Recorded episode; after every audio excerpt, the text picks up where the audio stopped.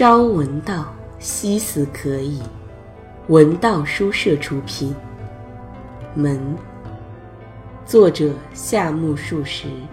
这本书是爱情三部曲里的悲剧终结，也是作者晚期一系列作品的序曲。这是一部自由真挚的爱情不为社会所容的人性悲剧，也是知识分子追求个人幸福又无法摆脱道德规范羁绊的心灵写照。本书是夏目漱石反自然主义的代表作品之一，作者以现实主义与浪漫主义相结合的手法。创作了一个伤感的世界。门，由文道书社冰凌演播。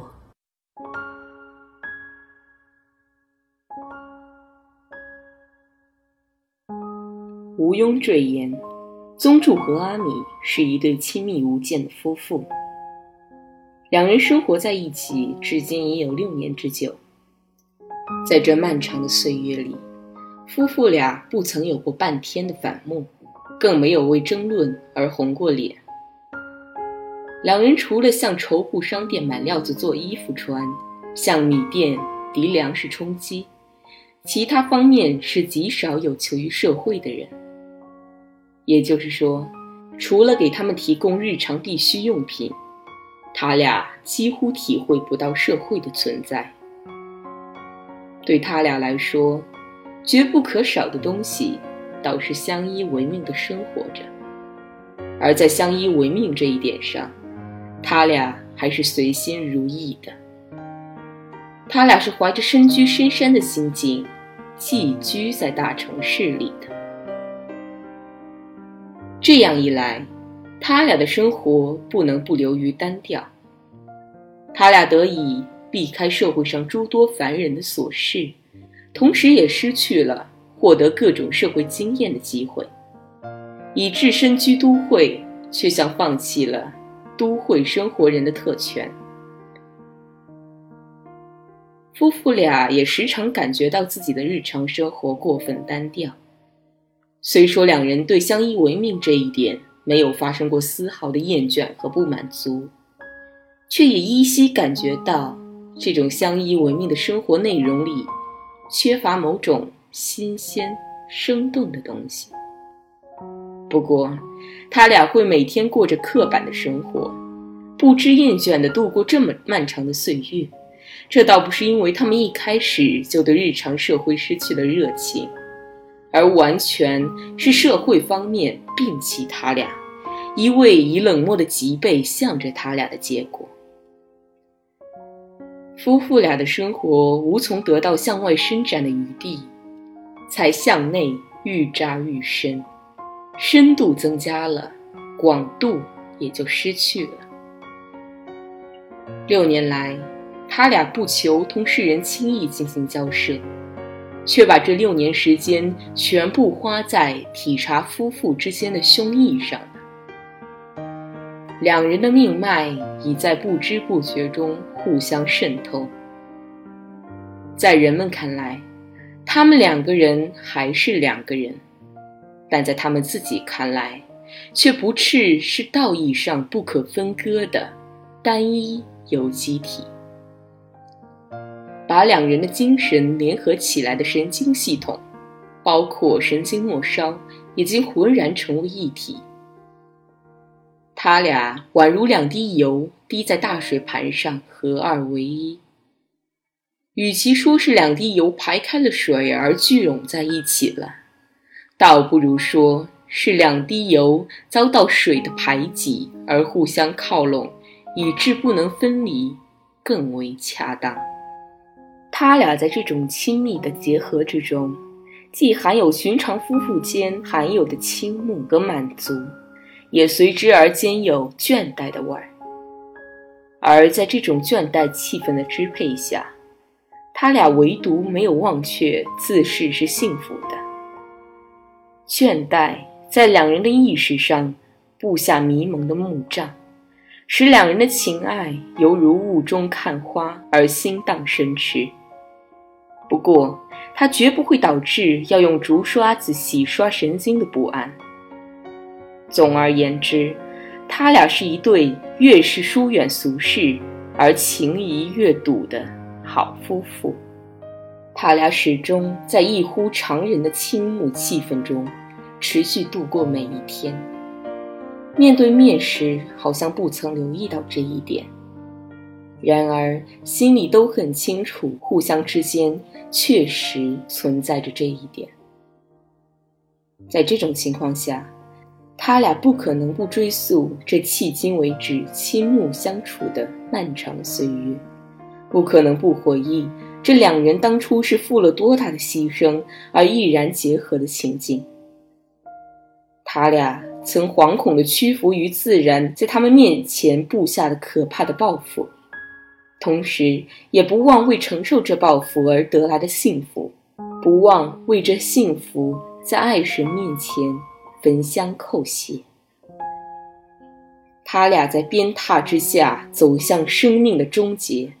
但他俩也领悟到，这鞭梢上富有着能治愈一切的甘蜜。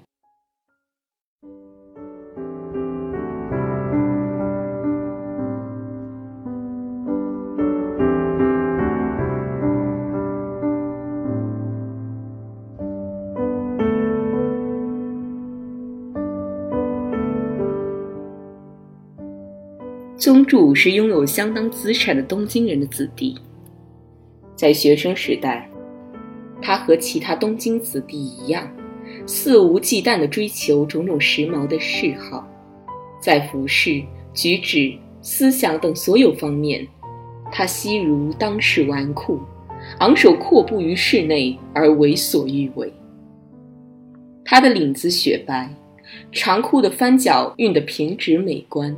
足穿开丝米的花袜子，与这身打扮相表里，他的头脑里装的也全是时髦货色。他生性聪慧，学而不求甚解。他认为学问无非是为了有利于踏上社会，因此他对于那种非得暂时脱离社会才能获得的学者地位不抱什么兴趣。他上课堂去。无非是同一班学生一样，在众多的笔记本里填些字，而回到家中后不温习也不整理，连没能去上课而拖下来的课程也往往听之任之。在他宿舍的桌子上，那些笔记本倒总是摞得整整齐齐，书房永远井然有序。他也总是丢下这图具形式的书房。出外去溜达，朋友们多羡慕他的豁达不羁，宗助自己也很得意，而未来就像彩虹那样绚丽的在眼中闪烁。那时候的宗助是同现在大不一样的，他拥有众多的朋友。说实在的，在他那轻松愉快的眼中看来，所有的人都一样是朋友。他是一个不懂得什么叫敌人的乐天派，他就是作为这样的乐天派，无忧无虑度过自己的青少年时代的。嗯，只要别愁眉苦脸的，到哪里都会受欢迎。他时常对学友安井这么说。事实上，他的脸上确实从未出现过什么会让人感到不愉快的严肃神情。你有着强健的身体，当然如意了。安井是个大小病痛不停的人，所以很是羡慕宗助。安井的故乡在月前，由于长期在横滨居住，言谈举止都与东京人没有任何不同。他讲究衣着，爱留长头发，梳成对半分开的样式。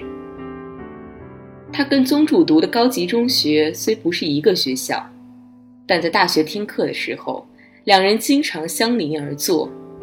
遇到有漏听、误听的情况，便在课后互相询问，两人因此而成了好朋友。那时新学年刚刚开始，宗助刚到京都不久，人生地不熟，交了安井这个朋友后，确实便利不少。宗助在安井的引导下，如饮醇酒似的，把当地的新鲜景象如饥似渴地急入心胸。每天晚上，两人要到三条啦、四条啦这些繁华市街去逛逛，有时还穿过荆棘，站在桥中央，瞩目压川的流水，眺望由东山升起的静谧的月亮，并感到京都的明月。要比东京的大而圆。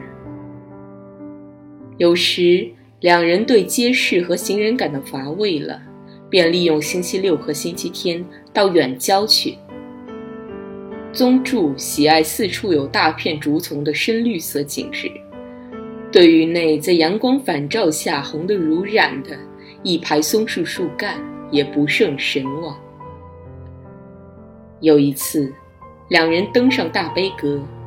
仰望吉飞所书的匾额，耳闻顺古涧而下的鲁声，这鲁声极似雁叫声，使两人信服不浅。有一次，两人前往平八茶屋，竟在那里住了一天。老板娘把丑陋的河鱼串在签子上烤熟后，给他俩下酒。这位老板娘头裹布巾。身穿藏青色的和服裙裤，宗助在这种新的刺激下暂时获得了满足，但是嗅着这古都的气息逛过一遍之后，一切也就显得平淡了。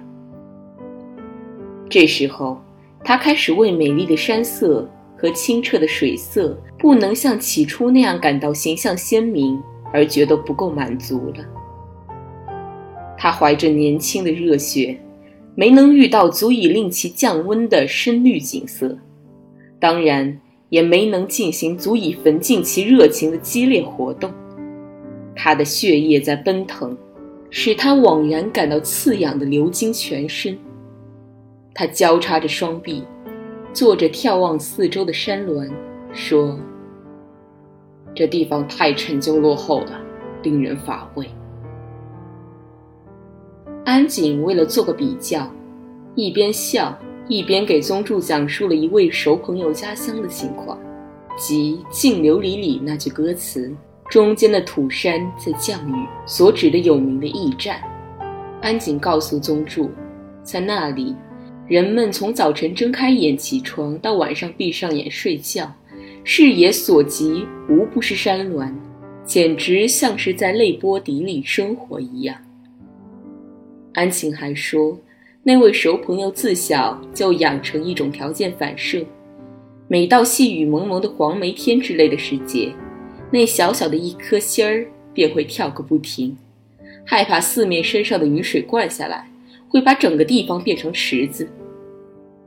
宗主听后心想，一生在那种泪波底里生活的人，该是多么惨啊！在那种地方生活，怎么受得了啊？宗助颇感诧异地对安井说：“安井听后也笑了，便把自己从熟朋友那儿听得的笑话复述给宗助听。听说土山出身的人物中，最大的人物当属那暗中调走千两装银箱而受到折刑的人。对地域狭小的京都都已感到腻味的宗助听后，觉得这种足以冲破单调生活而放出异彩的事件。”至少每一百年发生一次是不可谓多的吧。当时，宗助醉心于新事物、新世界，认为在自然界展现了一遍四季的景色之后，就没有必要为再去缅怀去年的旧事而去迎接黄花红叶之类的莅临。宗助希望始终把握着在炽烈的生命中生活的政权。认为生活着的现在和跟着就要到来的未来，乃是迫在眉睫的问题。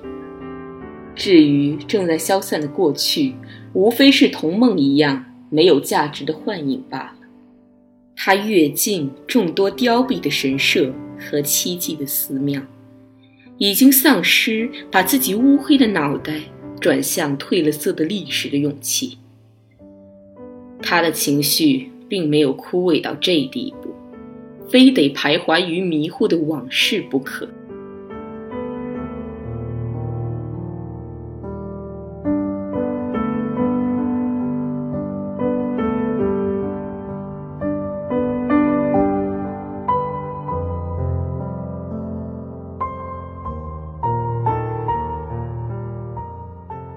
学年结束，宗助同安景暂时分手了。安井向宗助约定说，他要先到福景的故乡去一下，然后上横滨，也许届时再写信通知。可能的话，颇希望能乘同一班火车去京都。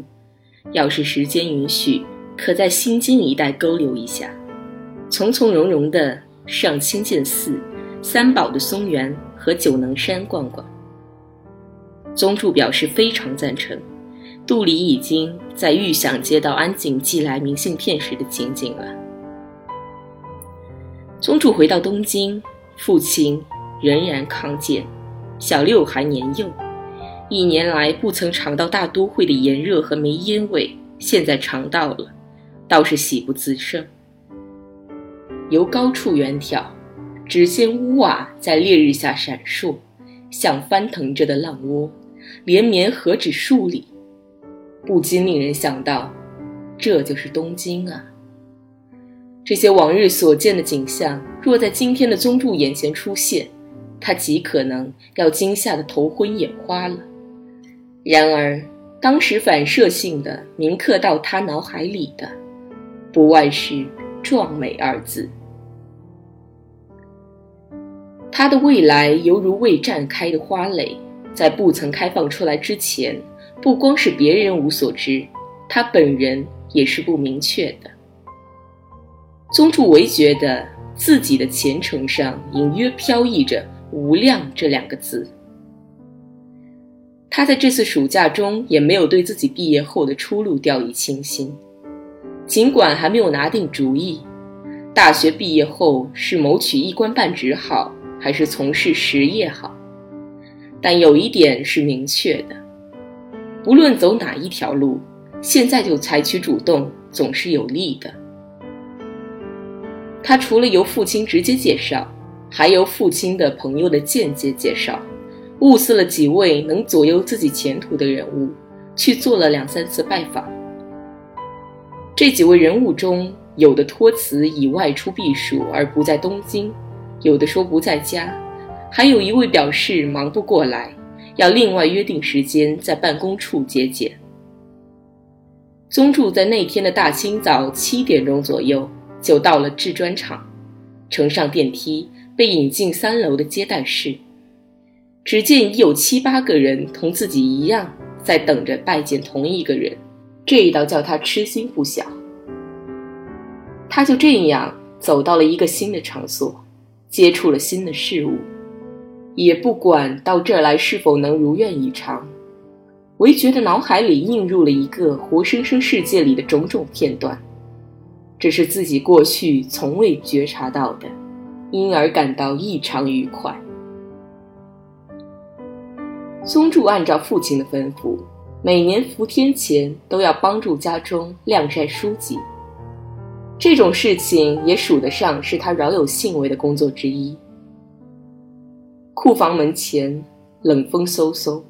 他坐在这门前的湿润的石头上，不胜好奇地望着上代传下来的江户名所图绘、江户沙子等书籍。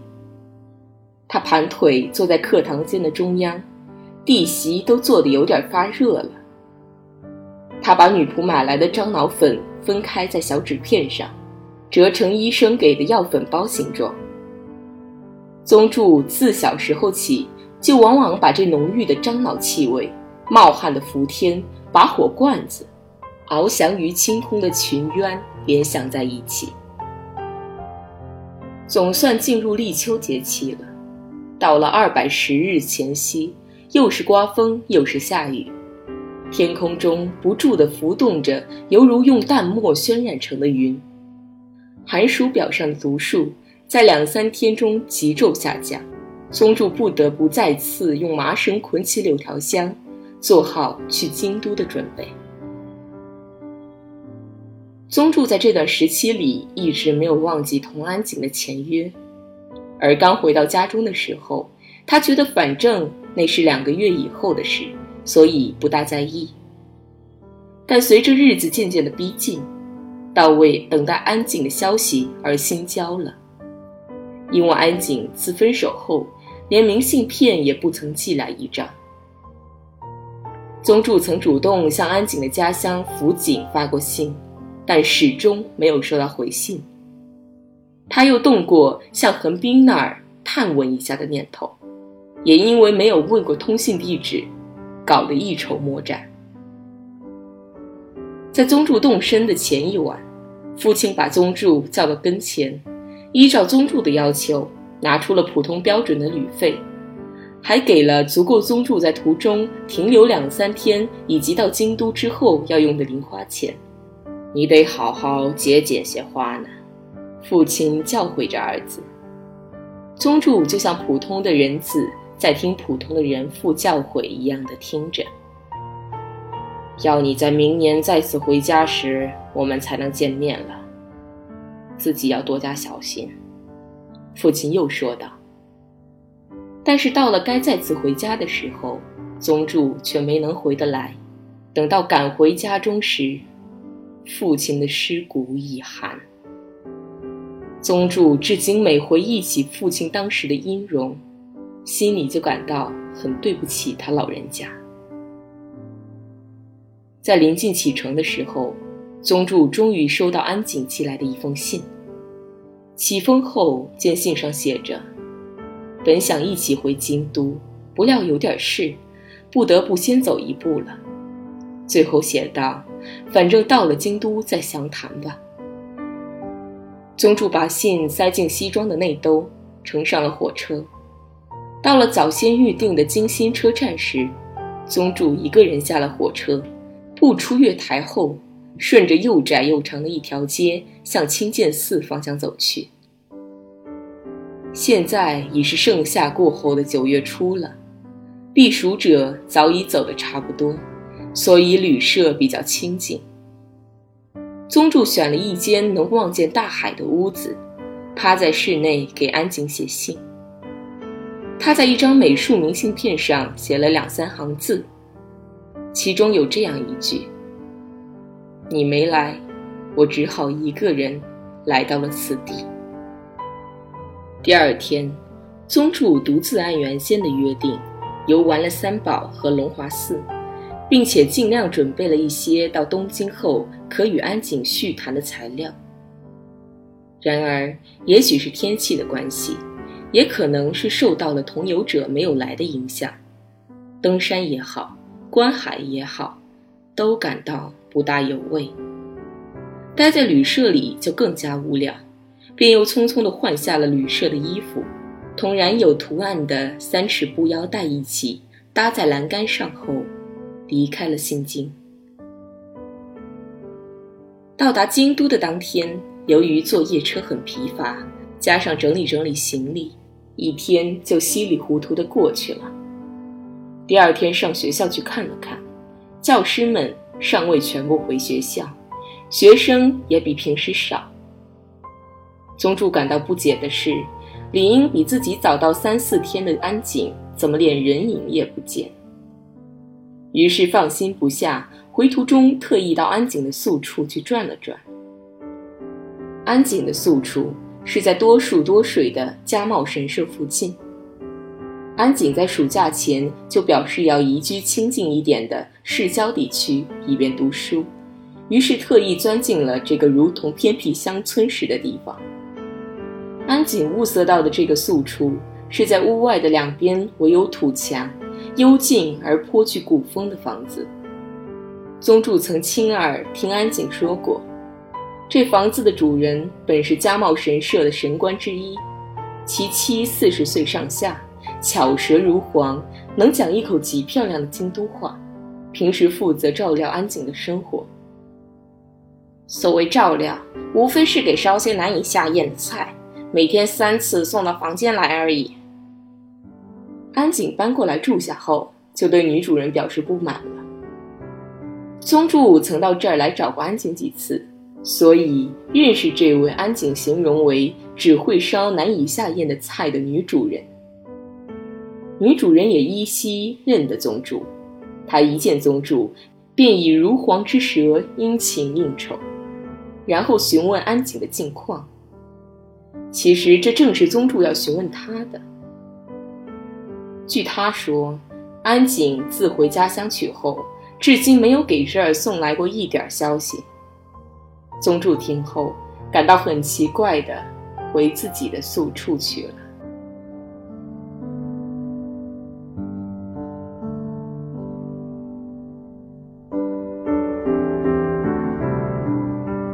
文道书社出品，感谢您的收听。